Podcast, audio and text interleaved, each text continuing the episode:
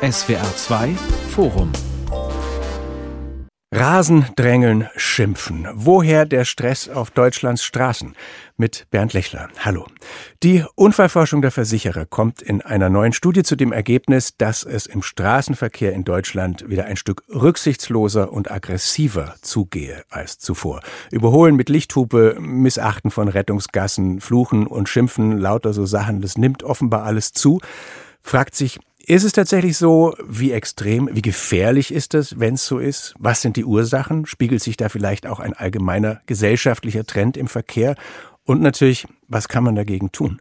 Darüber diskutieren heute im SWR2 Forum Frau Professor Barbara Krahe, Aggressionsforscherin an der Uni Potsdam, Kirsten Lühmann, Verkehrsexpertin, als solche auch langjährige Bundestagsabgeordnete für die SPD und auch Polizistin und Siegfried Brockmann von der Unfallforschung der Versicherer in Berlin. Er ist der Leiter der erwähnten Studie. Herr Brockmann, eins Ihrer Ergebnisse lautet eben, der Anteil derjenigen, die aus Aggression oder zu eigenem Vorteil andere gefährden, nimmt weiter zu. So steht das am Ende der Studie. Was sind das für gefährdende Verhaltensweisen? Wovon sprechen wir da? Also man muss zunächst mal sagen, natürlich wollten wir gerne wissen, wie es um die Aggression im Straßenverkehr steht. Und dann kann man die Leute nicht fragen, seid ihr aggressiv? Ja, dann kriegt man nämlich natürlich nur schöne Antworten und äh, das hilft uns nicht weiter. Und deswegen muss man das verpacken in äh, verschiedene Teile, insgesamt 16 Fragen äh, zu diesem Komplex.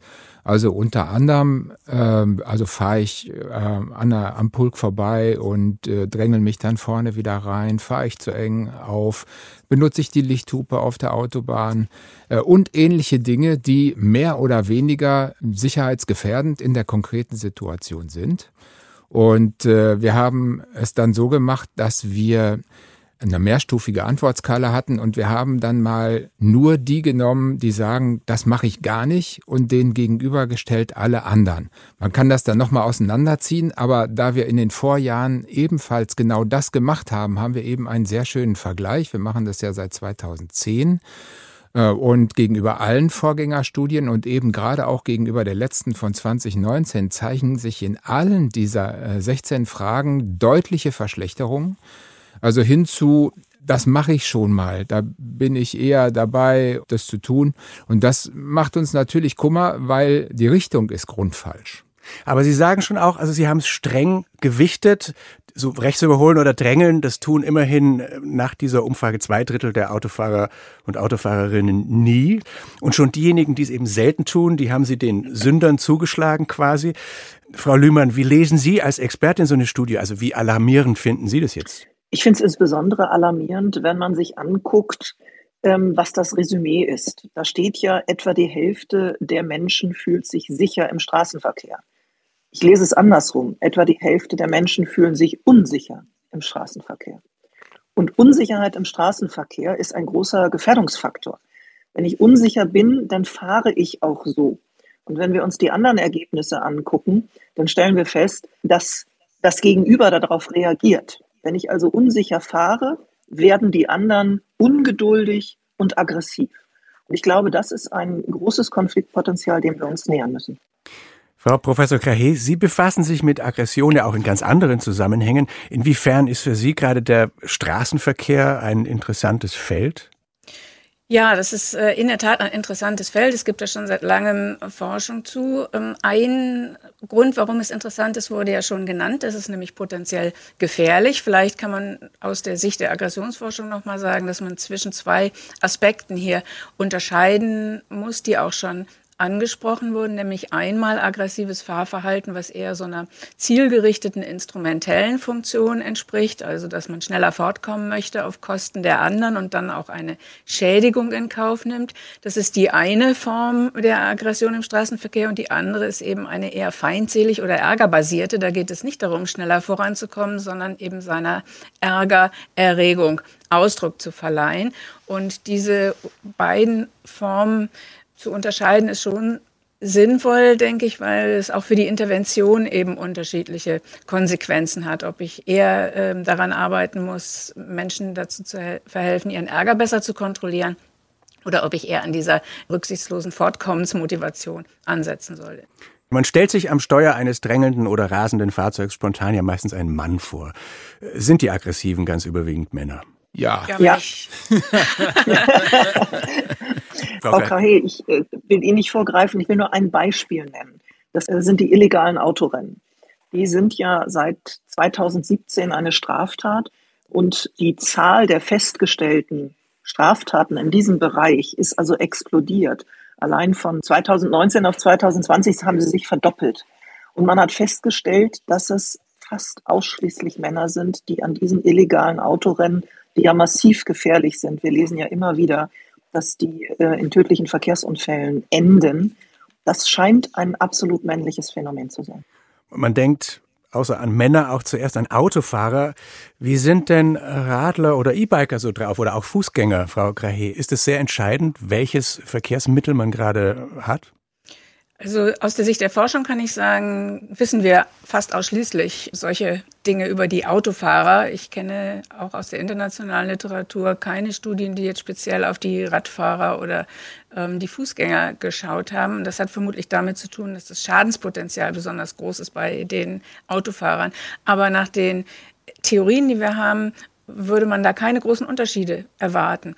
Sowohl Autofahrer als auch Fahrradfahrer als auch andere Verkehrsteilnehmer erleben eben viele Frustrationen, während sie sich durch den Verkehr bewegen. Und diese frustrierende Grundsituation ist eine der ganz entscheidenden situativen Ursachen für Aggression im Straßenverkehr. Die Frustration, von der Sie sprechen, hat das vor allem mit Wartezeiten zu tun? Oder geht es auch um so Konflikte, die daraus resultieren, dass sich jemand als schwächer und jemand als stärker wahrnimmt? Ja, diese Frustrationen können ganz unterschiedliche Ursachen haben. Also, dass man nicht so schnell vorankommt, wie man möchte, ist eine Variante. Dass man zum Beispiel nicht die Parklücke bekommt, die man sich gerade mühsam ausgeguckt hat, weil jemand anders schneller ist, ist eine Frustration. Das kann auch damit zu tun haben, dass zu viele Leute im Auto sind, mit denen man streitet. Entscheidend ist eben, dass durch diese Rahmenbedingungen ein bestimmtes Erregungs- und Ärgerniveau entsteht und dass das dann eben, und das wissen wir auch für Situationen jenseits des Straßenverkehrs, dass so eine erhöhte Ärgererregung eben eine ganz entscheidende Voraussetzung für aggressives Verhalten ist. Frau Lühmann, um nochmal den Status quo einzufangen. Sie waren bis zur letzten Wahl lange für die SPD im Deutschen Bundestag und da vor allem mit Verkehrspolitik befasst. Sie waren davor aber auch aktiv Schutzpolizistin. Ich weiß nicht, wie viel Sie da mit Verkehrsdelikten zu tun hatten, aber ist Ihre persönliche Erfahrung auch, dass es mal friedlicher war auf den Straßen? Ich war 27 Jahre Polizeibeamtin und die überwiegende Zeit im ähm, Einsatz- und Streifendienst, das heißt, die, die bei 110 rauskommen und habe sehr viel Verkehrsüberwachung gemacht. Mit subjektiven Eindrücken ist es immer so eine Sache. Herr Brockmann hat das schon gesagt, wie das in seiner Befragung ist. Aber grundsätzlich ja, habe ich den Eindruck gewonnen in dieser Zeit, dass es ruppiger zugeht. Ähm, ich möchte das an dem Verhalten gegenüber schwächeren Verkehrsteilnehmenden klar machen. Also ich habe das Gefühl, dass zu Anfang, ich habe Anfang der 80er angefangen, es eine Selbstverständlichkeit war, dass man angehalten hat und gewartet hat, bis auch eine Person, die vielleicht nicht ganz so schnell war, die Straße überquert hat. Und inzwischen habe ich das Gefühl, dass eher die Ungeduld da ist. Warum kann die nicht warten, dass ich erstmal durchgefahren bin? Oder man hupt, dass die Person schneller ist, obwohl man sieht, die kann gar nicht schneller. Also das sind Dinge, wo ich das Gefühl habe, dass sich etwas verändert hat. Und wenn man sich die gesamte Gesellschaft anguckt, stellen wir fest, es ist alles in dieser Zeit, in diesen 40 Jahren deutlich schneller geworden. Die Termine sind mehr geworden, sie sind enger geworden, die Distanzen, die wir zurücklegen müssen, sind größer geworden. Und das bringt natürlich einen gewissen Grundstress mit sich.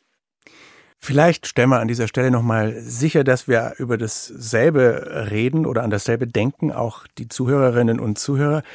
Aggression im Straßenverkehr, Sie haben vorher schon gesagt, Frau Krahe, man muss unterscheiden. Also ist es einer, der hupt oder ist das einer, der pöbelt oder ist schon zu schnell fahren Aggression im Straßenverkehr, Herr Brockmann?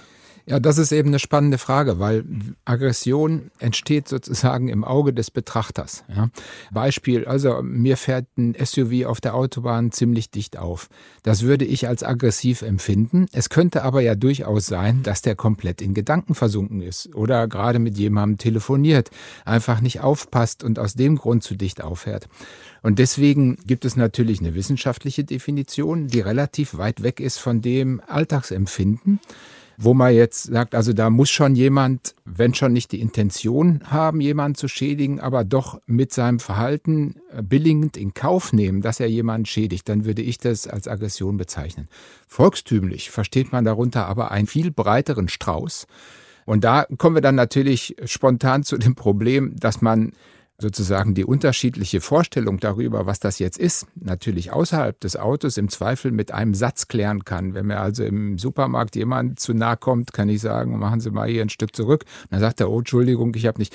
Und diese Kommunikation haben wir ja zwischen Kraftfahrzeugen nicht und ist vielleicht auch ein Teil des Problems. Da sind wir jetzt schon äh, bei den speziellen Voraussetzungen für den Umgang miteinander im Straßenverkehr. Frau Krahe, wie ist es mit dem Aufregen und wütend werden und so über die Kommunikationsprobleme hinaus, die Herr Brockmann jetzt schon anspricht? Wieso regen wir uns im Straßenverkehr überhaupt so leicht auf? Es kennt ja jeder.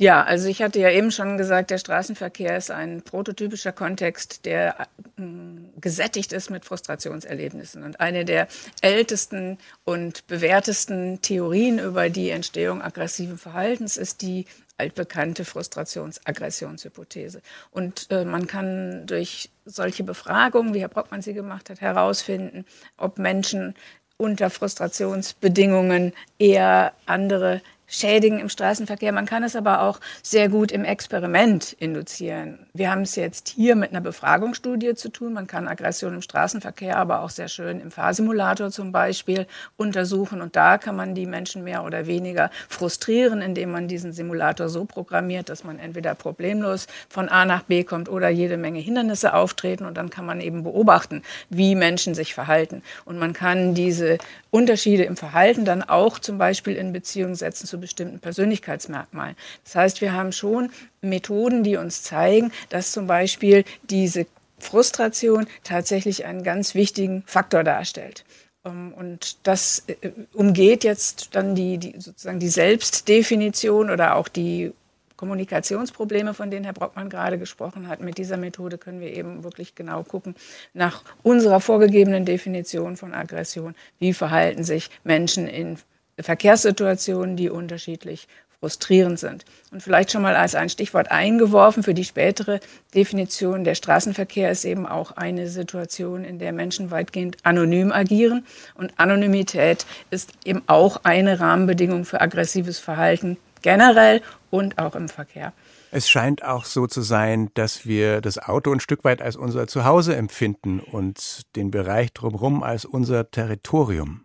Ja, das kann man so sagen. Und man kann aber, wenn Sie jetzt sagen wir, auch noch mal fragen, alle Menschen gleich oder gibt es vielleicht auch systematische Unterschiede? Also wir haben zum Beispiel eine Studie gemacht, wo wir tatsächlich auch solche Selbstberichte erhoben haben und festgestellt haben, dass die selbstberichtete Aggression im Straßenverkehr zusammenhängt mit der PS-Stärke des Autos, das man fährt und auch zusammenhängt mit dem männlichen Selbstbild. Es gibt so ein Konzept, das heißt Macho Personality, Macho Persönlichkeit. Und je mehr unsere männlichen Probanden dieser Macho Persönlichkeit sich selber zugeordnet haben, desto mehr aggressives Fahrverhalten haben sie auch berichtet. Das heißt, wir müssen schauen, dass es auf der einen Seite Unterschiede zwischen Personen gibt und auf der anderen Seite Unterschiede zwischen Situationen und, um die Sache richtig kompliziert zu machen, auch noch eine Wechselwirkung. In der Weise, dass die Persönlichkeitsunterschiede zum Beispiel in der Ärgerneigung bei nicht frustrierenden Verkehrssituationen praktisch keine Rolle spielen, aber sich sehr stark auswirken, wenn die Situation frustrierend ist. Und weil Sie, Herr Brockmann, gerade von einem SUV sprachen und Sie, Frau Krahe, von äh, PS-Stärke, was für eine Rolle spielt es denn, was für Autos das sind und wie die aussehen? Also wenn ich mir einen BMW oder einen Audi aus den 90ern und einen von heute anschaue, dann ist klar, der neue, der guckt viel aggressiver. Frau Fühmann, welche Rolle spielt das wohl? Ich denke, es kommt darauf an, wer sich das Auto kauft. Also wir werden sehen, dass eine Person, die per se schon vorsichtiger unterwegs ist im Straßenverkehr, wird sich kein PS-starkes Fahrzeug kaufen. Ich denke, das ist auch eine Korrelation zwischen den Typen, die Frau Krahe angesprochen hat, den Menschentypen, die sich ein solches Auto kaufen. Ich habe auch mal probeweise ein sehr PS-starkes Fahrzeug gefahren und derjenige, dem das eigentlich gehörte, hat zu mir immer gesagt, ja, fahr doch schneller, fahr doch schneller, der kann das. Das heißt, ich fühlte mich einfach in dem Fahrzeug wohl. Es war äh, groß, es war sicher, es hatte sehr viel Assistenzsysteme. Das hat mich beruhigt. Ich brauchte nicht schnell zu fahren. Und für ihn war dieses Fahrzeug ein Vehikel, weil es das ja kann, weil der Motor das hergibt, eben sehr schnell zu fahren, sehr viel zu überholen und dann auch risikoreich zu überholen. Ich glaube, es gibt da einen sehr großen Unterschied. Den kann man zwar nicht verallgemeinern. Es gibt eben auch Menschen, die sich große Autos kaufen, aus dem eben von mir genannten Sicherheitsaspekt. Aber ich glaube, diese Korrelation, wer kauft sich ein motorstarkes Auto, natürlich nicht, um dann mit 60 über die Landstraße zu fahren, die gibt es. Ist denn ansonsten Deutschland ein Spezialfall, nachdem man uns ja ein besonderes Verhältnis zum Automobil nachsagt? Spielt es im Verkehr auch eine Rolle von der Selbstwahrnehmung und von der Wahrnehmung der anderen her?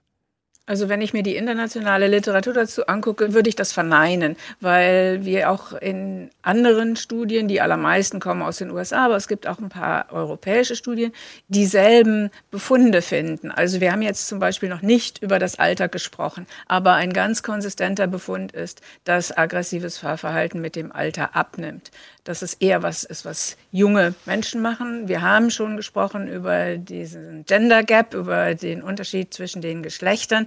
Der gleicht sich aber dann eben auch an, wenn man das Alter hinzunimmt, insofern als auch bei den Männern, die in jüngeren Jahren da ein sehr deutliches Übergewicht haben, dass sich das angleicht dem niedrigeren Niveau der Frauen. Und das sind zum Beispiel Befunde, die wir in allen Studien aus ganz verschiedenen Ländern sehen, genauso wie die Studien mit der, aus den Fahrsimulatoren zur Anonymität und Frustration. Und ich finde, das spricht dafür, dass wir es hier mit einem generellen Problem zu tun haben. Die Ausprägung jetzt des aggressiven Verhaltens über verschiedene Studien hinweg zu vergleichen und dann zu sagen, ja, aber der Prozentsatz der Leute, die rücksichtslos fahren, der ist in Deutschland höher, das ist extrem schwierig, weil die Studien eben alle unterschiedlich messen und man insofern eigentlich nie einen direkten Vergleich ziehen kann, würde ich sagen. Vielleicht, Herr Brockmann, sehen Sie das anders. Naja, also Sie haben schon völlig recht, nur das Problem ist, dass ich gerade mal wieder drei Wochen in den USA war und würde jetzt mal sagen, rein subjektiv kam es mir dort deutlich entspannter vor. Und zwar an jeder Kreuzung. Das hängt schon damit zusammen, dass die ja diese Kreuzungen haben, wo alle vier warten müssen und sich dann verständigen. Ja, während bei uns immer irgendwer Vorfahrt hat und irgendwer warten muss. Die haben auch kein rechts vor links dort. Ich weiß nicht, ob das damit zu tun hat. Jedenfalls würde ich sehr, sehr subjektiv sagen, es geht dort anders zu. Auch nicht mehr so wie vor 30 Jahren, da kam es mir noch schöner vor, aber doch irgendwie anders als hier. Aber wie gesagt, das hat jetzt nichts mit Wissenschaft zu tun. Lassen Sie uns nochmal auf die Gefahren zu sprechen kommen. Also Sie untersuchen sowas ja nicht, Herr Brockmann, weil freundlicherer Verkehr halt netter wäre, sondern weil das eine handfeste Unfallgefahr bedeutet. Also ich sah eine, ich glaube, das war eine amerikanische Studie, wo nach ein bis zwei Drittel aller Unfälle durch aggressive Verhaltensweisen verursacht werden. Trifft das so ungefähr bei uns auch zu? Also ich kenne die Studie jetzt äh, im Detail nicht, würde sagen, das ist auch ein mutiger Schluss ähm, weil immer auch sehr, sehr viele Faktoren, das ist ja ein sehr komplexes System, sehr viele verschiedene Faktoren zusammenspielen. Das ist zunächst mal das Automobil selber mit seiner Technik, äh, Stichwort Assistenzsysteme zum Beispiel, die Infrastruktur. Frau Lübern hat es gerade schon angesprochen. In all ihren Ausprägungen und Komplikationen, nehmen Sie mal das Thema Landstraßen mit Sichtweiten, ähm, wo darf man überholen, wo nicht und so weiter. Also da spielen so viele Faktoren hinein, dass ich ehrlich gesagt Schwierigkeiten hätte, überhaupt überhaupt einen Prozentsatz zu bilden, der kriegt dann auch immer so eine Scheinobjektivität, die ich nicht teilen würde. Was ich aber glaube, ist, dass die Items, die wir hier befragt haben, natürlich in jedem Einzelfall eine zusätzliche Gefährdung generieren. Aber da kann es genauso gut sein, dass die andere Partei das eben rechtzeitig erkennt, auf die Bremse tritt und gut ist. Das heißt, es kommt dadurch nicht zwanghaft zum Unfall. Also ich wäre mit Zahlen vorsichtig, was das bedeutet. Das heißt aber natürlich nicht, dass wir uns nicht darum kümmern müssen. Die Frage stellt sich ja jetzt auch wieder, was ist aggressives Verhalten? Wir haben vorhin da schon mal drüber geredet. Die Hauptunfallursachen, die ja auch in der Studie von Herrn Brockmann befragt wurden, wie Fehler beim Überholen, Geschwindigkeit und dergleichen, die sind ja auch hervorgerufen zum Beispiel durch Frustration. Also ich äh, bin in einer Schlange auf der Landstraße an vierter oder fünfter Stelle und dann endlich bin ich vorne und kann überholen und überhole risikoreich. Es kommt eventuell zum Unfall. Das heißt, ich hatte diese Frustration vorher, ich kam nicht voran, die vor mir haben vielleicht zu langsam überholt aus meiner Sicht und dann komme ich an die Situation und mache ein risikoreiches Verhalten, das zu einem Unfall führt. Ist das jetzt Aggression oder ist das keine Aggression? Ich denke, in der Studie von Herrn Brockmann ist auch auf diese Aspekte eingegangen worden. Und die Frage ist, zählen wir das jetzt mit oder zählen wir das nicht mit? Denn ich glaube, äh, was Frau Krahe gesagt hat, dass wir im Straßenverkehr eigentlich permanent frustrierenden Situationen ausgesetzt sind, ist ein wichtiger Faktor zu dem Thema Gefährlichkeit. Wie gehen wir mit diesen Frustrationen um? Was machen wir? Führt das zu risikoreichem Fahrverhalten und dann möglicherweise zu einer erhöhten Unfallgefahr? Oder können wir vielleicht diese Frustration minimieren? Was passiert da genau im Menschen, Frau Grahe, und wie, wie wirkt sich das aufs Fahrverhalten aus, wenn ich gereizt bin oder wütend bin? Ja, einmal ist ganz wichtig, es wird Energie gebraucht, um die Emotionen zu regulieren. Diese Energie oder diese Aufmerksamkeit, die steht mir schon für andere Dinge nicht ähm, zur Verfügung. Aber es geht auch nicht nur allein um das, was in einer konkreten Situation entsteht, sondern es geht auch darum, bestimmte Bilder zu entwickeln, wie man selber als Verkehrsteilnehmer, als Autofahrer oder Autofahrerin sich sieht. Es gibt zum Beispiel schöne Studien, die zeigen, dass Menschen, die viel Zeit damit verbringen, solche Rennspiele am Computer zu spielen, wo man eben Punkte gewinnt, indem man möglichst schnell und möglichst rücksichtslos von A nach B kommt, dass die dann auch, wenn man sie hinterher in den Fahrsimulator setzt und sie dann zum Beispiel solche Situationen erleben, wie dass sie eben der Fünfte in der Schlange sind, aber nicht sehen können, ob ihnen von vorne einer entgegenkommt. Und dann kann man eben zum Beispiel zeigen, dass jemand, der sehr viel im virtuellen Raum diese Rennspiele spielt, auch riskantere und damit gefährlichere Entscheidungen in solchen simulierten Fahrsituationen trifft. Also das heißt, wir haben es sowohl damit zu tun, was passiert mit den Menschen in der Situation, das ist die Frustration, das ist der Ärger, aber wir müssen auch bedenken, was äh, haben Menschen für ein Selbstbild als Verkehrsteilnehmerin oder Verkehrsteilnehmer und was haben sie für ein Bild von sich zum Beispiel als Autofahrer. Das heißt, der äh, Computergamer, den Sie schildern, der würde äh, jetzt nicht aus Aggression oder aus Ungeduld was riskieren, sondern mehr aus Verspieltheit. Ja, nicht nur aus Verspieltheit, sondern weil dieses, sage ich jetzt mal, aggressive oder sehr riskante Fahrverhalten assoziiert ist mit einer positiven Identität. Ich bin hier nicht so ein Weichei im Verkehr. Ich beherrsche mein Auto. Das hat Frau Lühmann ja auch schon gesagt, dass das ein wichtiger Punkt ist. Ich kann das einschätzen, aber ich muss mich auch beweisen dadurch, dass ich so etwas mache. Und äh, es gibt auch andere Studien, die zeigen, dass bestimmte allgemeine Persönlichkeitsmerkmale, wie zum Beispiel das Streben nach Aufmerksamkeit, äh, Menschen, die schlecht Langeweile aushalten können, dass die auch dazu neigen, eben diese riskanten Fahrverhaltensweisen zu zeigen. Und nicht in allen Fällen eben steht die Schädigungsabsicht im Vordergrund, die wir ja eigentlich annehmen bei aggressivem Verhalten, sondern es kann eben auch eine, ein Inkaufnehmen einer Schädigung sein, um ein bestimmtes Ziel zu erreichen das Ziel kann eben nicht nur sein, von A nach B zu kommen, sondern das Ziel kann auch sein, sich selber zu beweisen, dass man die Sache im Griff hat und dass man sich mehr trauen kann als andere. Wie ist das bei Ihren Probandinnen und Probanden, Herr Brockmann, die aus Aggression oder zu eigenem Vorteil andere gefährden? Machen die das bewusst oder nehmen es bewusst in Kauf? Das ist eben die große Frage, die äh, man schwer beantworten kann, weil man das auch nicht fragen kann. Ja, da kommt auch irgendein Murks dabei heraus. Da wird man vielleicht doch auch eher wieder mit Simulatorstudien arbeiten müssen. Aber das ist eben auch eine juristisch total spannende Frage, weil es in vielen Raserprozessen, wo dann jemand geschädigt oder zu Tode gekommen ist, geht es um genau diese Frage, weil der Unterschied zwischen fahrlässiger Tötung und Totschlag liegt eben genau darin, dass sie das wissen und wollen wissen konnten und gewollt haben. So. Und damit hängt nun wieder die juristische Würdigung der Frage zusammen, war das jetzt so ein Mensch, der einfach nur ein, sagen wir mal, ein kindliches Verhältnis zum Auto hat, sich darüber nie Gedanken gemacht hat, äh, was er da eigentlich für ein Ding bewegt, äh, wie gefährlich das ist, der dann auch aufs Gaspedal tritt, einfach nur, weil er es für eine andere Art von Computerspiel hält. So einen Menschen könnten Sie nicht wegen Totschlag verurteilen. Ja, das müsste jemand sein, der tatsächlich ständig darüber reflektiert und dann trotzdem Gas gibt. Ich frage noch mal anders, Frau Lühmann. Wird sich ein Drängler oder Raser in dem Moment mehrheitlich selber ganz normal finden und würde staunen, wenn man ihn rügt? Ja, also das habe ich auch bei Verkehrskontrollen immer wieder erlebt, dass wenn wir diese Personen angehalten haben, also ohne Verkehrsunfall, und ihnen den Vorwurf gemacht haben, dass sie dort in einer gefährlichen Situation überholt haben, die waren in der Regel völlig fassungslos. Sie hatten kein Unrechtsbewusstsein und sagten, wieso ist doch gut gegangen. Das heißt, das Unrechtsbewusstsein ist null. Und das gilt auch noch für einen weiteren Bereich, Geschwindigkeit. Wir haben darüber geredet, über Frustrationen und dass man schneller vorwärts kommen will.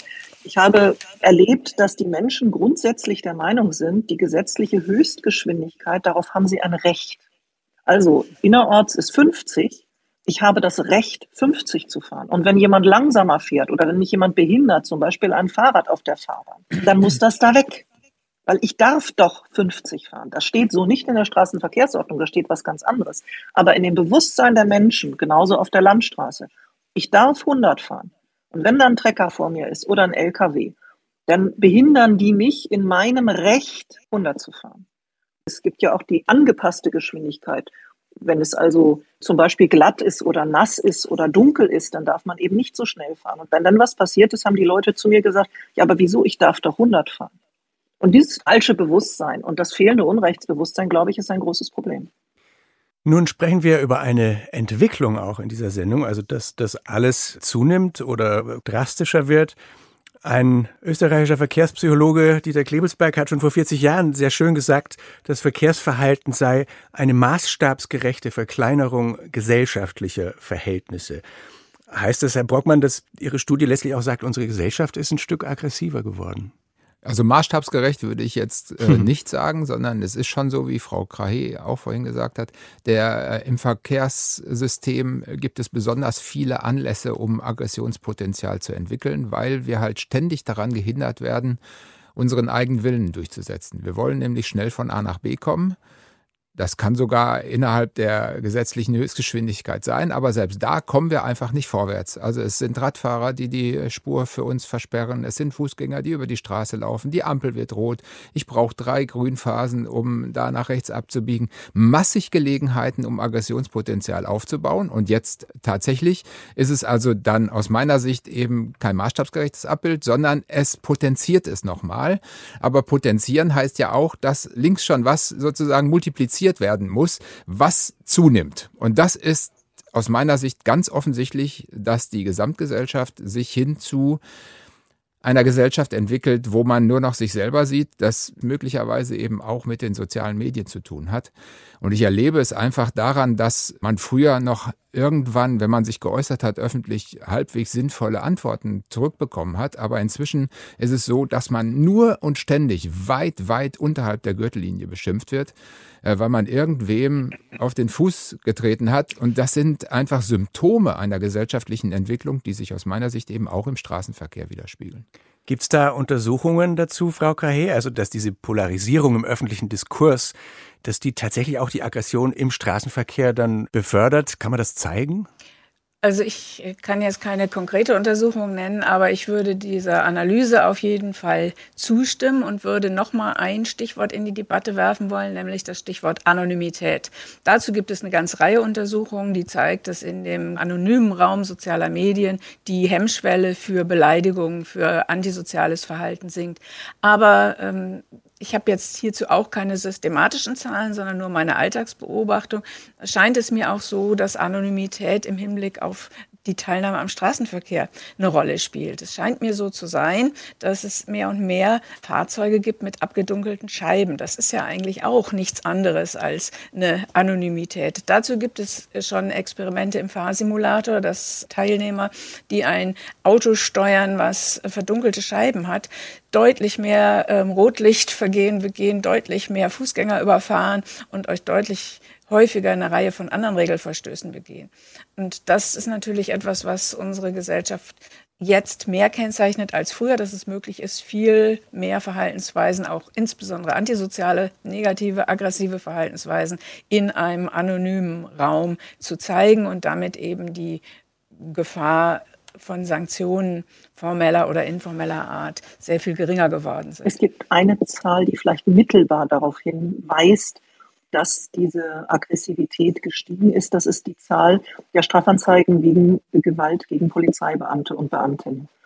Die ist in den letzten 20 Jahren deutlich nach oben gegangen und steigt immer noch. Also wenn es früher so war, dass man die Polizei als Respektsperson angesehen hat und sich mit ihr vernünftig auseinandergesetzt hat, sind die Zahl der Beleidigungen auch gegenüber Polizeibeamten und Beamtinnen deutlich gestiegen. Das muss nicht heißen, dass es in der gesamten Gesellschaft so ist, aber es ist eine der Indikatoren, von denen sie gefragt hat, die man messen kann. Da würde ich aber schon auch nochmal sagen, was sich auch geändert hat, ist unser Verständnis von Aggression. Ganz klar muss man ja sagen, dass aggressives Verhalten eine soziale Konstruktion ist. Das heißt, die Gesellschaft legt sich fest, welche Verhaltensweisen sie aggressiv nennen will und welche nicht. Man sieht das sehr schön an einem Beispiel aus einem anderen Bereich, nämlich die körperliche Bestrafung von Kindern. Wir haben uns jetzt zu einer Konstruktion durchgerungen, auf, erstmal auf der konzeptuellen Ebene, dass wir sagen, wenn Eltern ihre Kinder verprügeln, dann ist das nicht ganz normales Erziehungsverhalten, sondern dann ist das Gewalt. Und so ähnlich definieren wir ja auch eben in anderen Bereichen, was wir unter Aggression verstehen wollen. MeToo wäre ein anderes Beispiel. Und auch im Verkehr und eben auch in der Interaktion vielleicht zwischen den Bürgerinnen und Bürgern und der Polizei gibt es auch solche Veränderungen in den sozialen Konstruktionen. Was ist akzeptabel, was ist nicht akzeptabel? Das kann kann in beide Richtungen sich verändern, aber das ist eben auch eine Ebene, auf der man Veränderungen betrachten muss, wenn man dieses Phänomen verstehen will. Da stimme ich Ihnen absolut zu im Grundsätzlichen, aber aus eigener Erfahrung kann ich Ihnen sagen, dieser Straftatbestand hat wenig mit veränderter gesellschaftlicher Sicht auf die Dinge zu tun, sondern mit tatsächlich verändertem Verhalten. Als ich anfing in den 80er Jahren, war eine Beleidigung gegenüber einem Polizisten, einer Polizistin die absolute Ausnahme. Das hat uns fassungslos gemacht. Später in den 90er, 2000er Jahren ist es eigentlich üblich, dass man bei seiner polizeilichen Tätigkeit beleidigt wird und sogar angegriffen wird. Und ich glaube, das hat nichts mit einer veränderten Wahrnehmung von Gewalt zu tun, sondern wenn ich PolizistInnen schlage, oder sie beleidige, dann ist das etwas, was nicht akzeptabel ist. Und ich würde es auch als Aggression bezeichnen.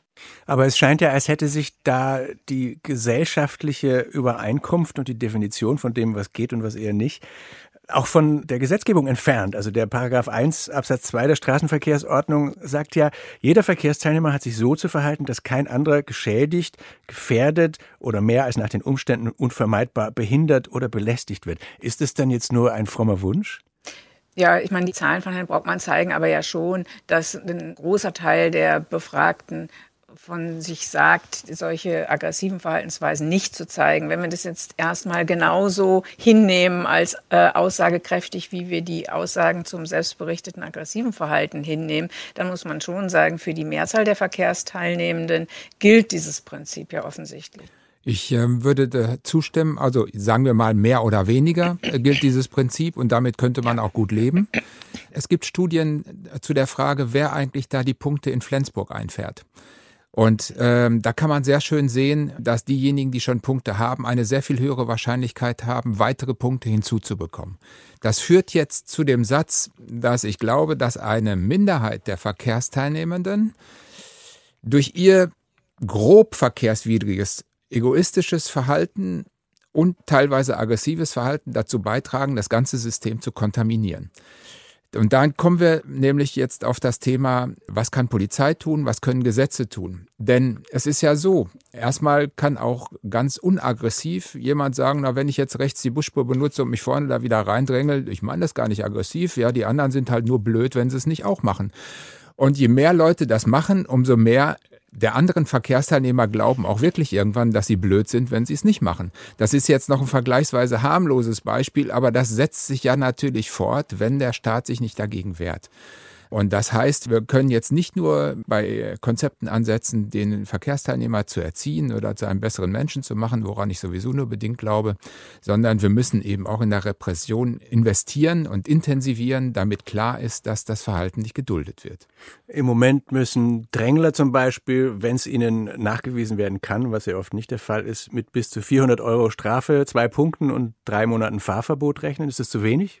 Nein, durchaus nicht. Aber hier haben wir halt ein Entdeckungsdefizit. Also wir haben, das ist ja immer eine Algebra im Kopf des Verkehrsteilnehmenden, insbesondere dann, wenn er Regeln brechen will, setzt er das zusammen aus Entdeckungswahrscheinlichkeit und Strafhöhe. Und äh, ich mache mal ein krasses Beispiel. Wenn die Wahrscheinlichkeit, erwischt zu werden, in 100 Jahren einmal ist, dann können Sie das bepreisen, wie Sie wollen. Ja, das Thema Handyverstoß ist ein klassischer Fall dafür. Ja, der ist ja schon ziemlich teuer, aber wird halt äh, selten geahndet. Also außer jetzt Handy ans Ohr halten, aber schreiben und lesen, das kann man fast nicht entdecken. Auf der anderen Seite ist es so, dass ein Delikt, äh, was sehr, sehr häufig entdeckt wird, Geschwindigkeitsverstöße zum Beispiel, die müssen gar nicht so teuer sein, dann haben Sie trotzdem Angst davor. Und dieses Verhältnis muss einfach stimmen und das tut es in vielen Fällen nicht. Und da kann man der Polizei auch keinen Vorwurf machen, weil es halt nicht so einfach zu entdecken ist, viele Delikte. Da es schneller hitzig wird, wenn man schneller unterwegs ist, wäre ein Tempolimit auf der Autobahn zum Beispiel hilfreich, um aggressives Verhalten zu reduzieren? Ich glaube, ein Tempolimit allein auf der Autobahn, damit ist es nicht getan. Und das Zweite ist, es muss ja auch, Herr Brockmann sagte es eben, kontrolliert werden. Natürlich würde, wenn wir grundsätzlich im Straßenverkehr langsamer fahren würden, auch ein Teil dieser Frustration, weil es nämlich gar nicht erlaubt ist, schneller zu fahren, wegfallen. Herr Brockmann hat es aus den USA berichtet. Das heißt, ja, natürlich, die Verkehrswacht Deutschland hat dazu in den letzten Jahren eine sehr lange Diskussion geführt und sich dann auch dafür ausgesprochen, würde das helfen. Aber gleichzeitig zum Beispiel auch auf Landstraßen ein Tempolimit von 80, allerdings auch für Lkw. Also die Lkw dürfen ja im Moment erst nur 60 fahren auf Landstraßen. Wenn man die hochbringen würde und die Autos auch, das heißt, wir hätten einen gleichmäßigen äh, Verkehrsfluss, wir hätten weniger Überholdruck, könnte das eine Maßnahme sein, allerdings nur, wenn ausreichend kontrolliert wird. Und ich widerspreche Herrn Brockmann da, dass äh, bei der Geschwindigkeit auch kleine Bußgelder reichen, weil die Entdeckungswahrscheinlichkeit zu hoch ist. Das wird eingepreist. Also wenn wir da bei Summen sind bis 35, 40 Euro, das ist eingepreist. Das stört die meisten nicht. Wir haben ja eine deutliche Erhöhung der Bußgelder auch im niedrigen Bereich von Geschwindigkeitsüberschreitungen. Und es ist immer noch so, dass viele passieren, aber man hat deutlich gemerkt vor der Erhöhung und nach der Erhöhung, dass es einen Unterschied gegeben hat. Also auch bei Massendelikten macht es der Preis augenscheinlich. Wie die Umgebung genau Aggressionen begünstigt oder gerade nicht, ist, glaube ich, noch wenig erforscht. Aber man weiß zum Beispiel, wenn es links und rechts der Straße grün ist, also bepflanzt, dass das zum Beispiel die Frustrationstoleranz erhöht. Gibt es noch mehr solcher Einflüsse und werden die bei der Verkehrsplanung auch bedacht vielleicht, Frau Kahe? Ja, vielleicht jetzt weniger bei der Verkehrsplanung, aber es gibt in eine ähnliche Richtung, wie Sie es gerade beschrieben haben, eine ganze Menge Forschung, die zeigt, dass Musik den Stresseffekt puffern kann oder den Frustrationseffekt puffern kann. Also das gibt sowohl dazu experimentelle Studien als auch solche naturalistischeren Studien, wo eine Gruppe von Berufspendlern äh, für eine gewisse Zeit auf der äh, Fahrt zur Arbeit auf Musik verzichtet hat. Und dann gab es eine zweite Gruppe in dieser Studie, die äh, von außen vorgeschlagene Musik gehört hat und eine dritte Gruppe, die ihre eigene Musik auswählen konnte. Und dann hat man eben versucht, so gut es ging, zu kontrollieren, wie viel Frustrationen die auf ihrem Weg zur Arbeit ausgesetzt wurden und hat festgestellt, dass diejenigen, die Musik gehört haben, weniger aggressives Fahrverhalten berichtet haben und dass diejenigen, die ihre eigene Musik gehört haben, nochmal besser reagiert haben. Aber wahrscheinlich macht es einen Unterschied, ob man eher Mozart oder eher Metallica hört. Nicht unbedingt. In dieser Studie war es tatsächlich so, dass man den Leuten die freie Wahl gegeben hat und trotzdem, obwohl das sozusagen die Ergebnisse hätte verwässern können, äh, sich gezeigt hat, dass diejenigen, die ihre eigene Musik mitgebracht haben, stärker darauf reagiert haben. Diese Studie hat jetzt nicht genau aufgelistet, was die Leute gehört mhm. haben, die die Musik selber auswählen durften. Ähm, aber vielleicht kann man so generell davon ausgehen, dass das eben Musik ist, die positive Gefühle erzeugt in denjenigen, die sie hören und dass diese positiven Gefühle eben unvereinbar sind in der Person mit dem negativen Ärgergefühl und es dadurch eine gewisse Pufferwirkung gibt für den frustrationsbedingten Ärger. Die Frustrationen sind ja trotzdem da, aber es gelingt auf diesem Wege, sie zu puffern. Und so ähnlich würde ich das auch erklären, diesen Effekt, den die grünen äh, Wiesen rechts und links der Landstraße haben. Da muss man sich ja auch fragen, warum wirkt das? Weil es Gefühle aktiviert, die mit dem Ärger, der sonst entsteht, nicht vereinbar sind. Herr Brockmann, in den Schlussfolgerungen zu Ihrer Studie fordern Sie eine Zitat, Diskussion der Verantwortlichen, wie wir insgesamt miteinander umgehen wollen. Wer sind die Verantwortlichen in dem Fall? Also äh, da geht es jetzt tatsächlich ja um den Verhaltensaspekt insbesondere, wo ich, äh, was ich ungern tue, sagen musste, ich weiß zurzeit die Lösung nicht. Und das bedeutet, dass insbesondere natürlich die äh, politisch Verantwortlichen, das wäre jetzt das Verkehrsministerium, im Zweifel auch aus den Fraktionen, aber auch die großen Verbände, Verkehrssicherheitsrat, Verkehrswacht, natürlich gehören dazu die Verkehrspsychologen, mal an einen Tisch setzen, weil was wir erleben ist, da wird eine ganze Menge Geld ist im Topf drin. Und da werden irgendwelche Kampagnen gefahren, ja, ohne dass man sich wirklich vertieft darüber Gedanken macht, erreicht das überhaupt meinen Adressaten oder ist das jetzt nur nice to have? Ja, haben wir was gemacht und können uns auf die Schulter klopfen? Wir müssen wirklich gucken, der, ich glaube, der Einzelne hat die Lösung für sich nicht, sondern wir müssen uns mal an einen Tisch setzen und überlegen, was wir da wirklich machen können. Und an dieser Stelle möchte ich vielleicht noch mal eins sagen. Wir reden die ganze Zeit über dieses sehr komplexe Verkehrssystem, wo wir jedem individuelle Entscheidungen in einem Maße überlassen, wo man sagen würde, wenn ich eine Fabrik betreiben würde, könnte ich das gar nicht. Ja? Da würde ich ganz andere Regeln, wie die Maschine zu bedienen ist, wer sie bedient, wie sie automatisch fährt haben nur hier in diesem extrem komplexen System mit sehr vielen Toten und Schwerstverletzten erlaube ich jedem seine individuellen Entscheidungen und da gehört das Thema Aggressivität ja dazu. Und da, wo wir es verhindern könnten, zum Beispiel technisch die Geschwindigkeit auf das erlaubte Maß zu reduzieren oder eben automatische Alkoholdetektion und so weiter. Also die Technik gibt da schon einiges her und schreitet auch weiter voran. Da halten wir immer die Individualität hoch und sagen, nö, einbremsen, das geht jetzt aber zu weit. Und ich glaube, auch über die Richtung müssten wir mal nachdenken. Würden Sie das auch so sehen, Frau Lühmann? Man muss den Leuten da ein bisschen äh, ins Lenkrad greifen, sozusagen? Wenn wir uns die Diskussion über die Automatikschaltung angucken, ist das ein wunderbares Beispiel von dem, was Herr Brockmann eben gesagt hat. Als sie aufkam, ist sie nicht deutlich akzeptiert worden, weil alle Autofahrenden gesagt haben, das kann ich besser. Ich schalte besser als jede Automatik, obwohl das nachweislich nicht der Fall ist. Inzwischen ist die Automatikschaltung überwiegend verbaut in den Autos. Und ja, ich denke, so wie Herr Brockmann, wir müssten mehr Dinge, die technisch möglich sind, um Regelkonformität zu erreichen, auch verbauen, einfach aus dem Sicherheitsaspekt. Wenn wir angucken, wie viele Verkehrstote wir im Jahr haben. Wenn wir so viel Ermordete hätten, würde die ganze Republik aufschreien. Aber bei Verkehrstoten scheinen wir das zu akzeptieren. Das ist okay so. Und von daher ja, etwas weniger Individualität, mehr Sicherheit wäre durchaus angebracht um nochmal auf die Aggression im engeren Sinne zurückzukommen, da wir uns ja fast alle im Verkehr oft mehr als nötig aufregen, wie kann man denn da individuell an sich arbeiten? Frau Krahe, brauchen wir ein ganz anderes Selbstverständnis als Verkehrsteilnehmer und auch einen anderen Blick auf die anderen?